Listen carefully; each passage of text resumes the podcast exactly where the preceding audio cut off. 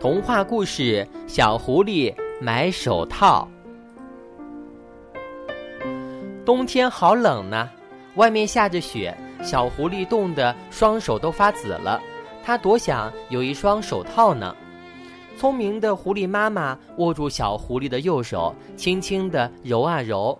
神奇的事情发生了，小狐狸的右手变成了小孩手的样子。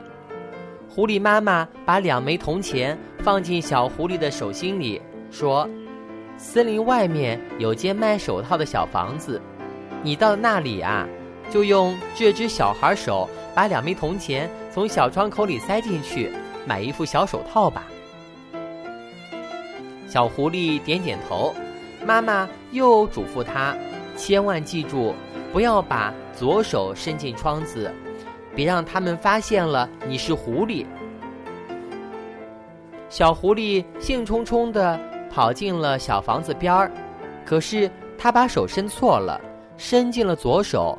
小狐狸惊慌地想：这下糟了！房间里的人呢，正哄小宝宝睡觉呢。看见小狐狸的手，轻轻地说：“这是一只小狐狸，它妈妈一定在森林里等它回去呢。”好哄他睡觉呢。一只小毛线手套从窗子里送了出来，小狐狸拿着手套，高兴地跑回了森林。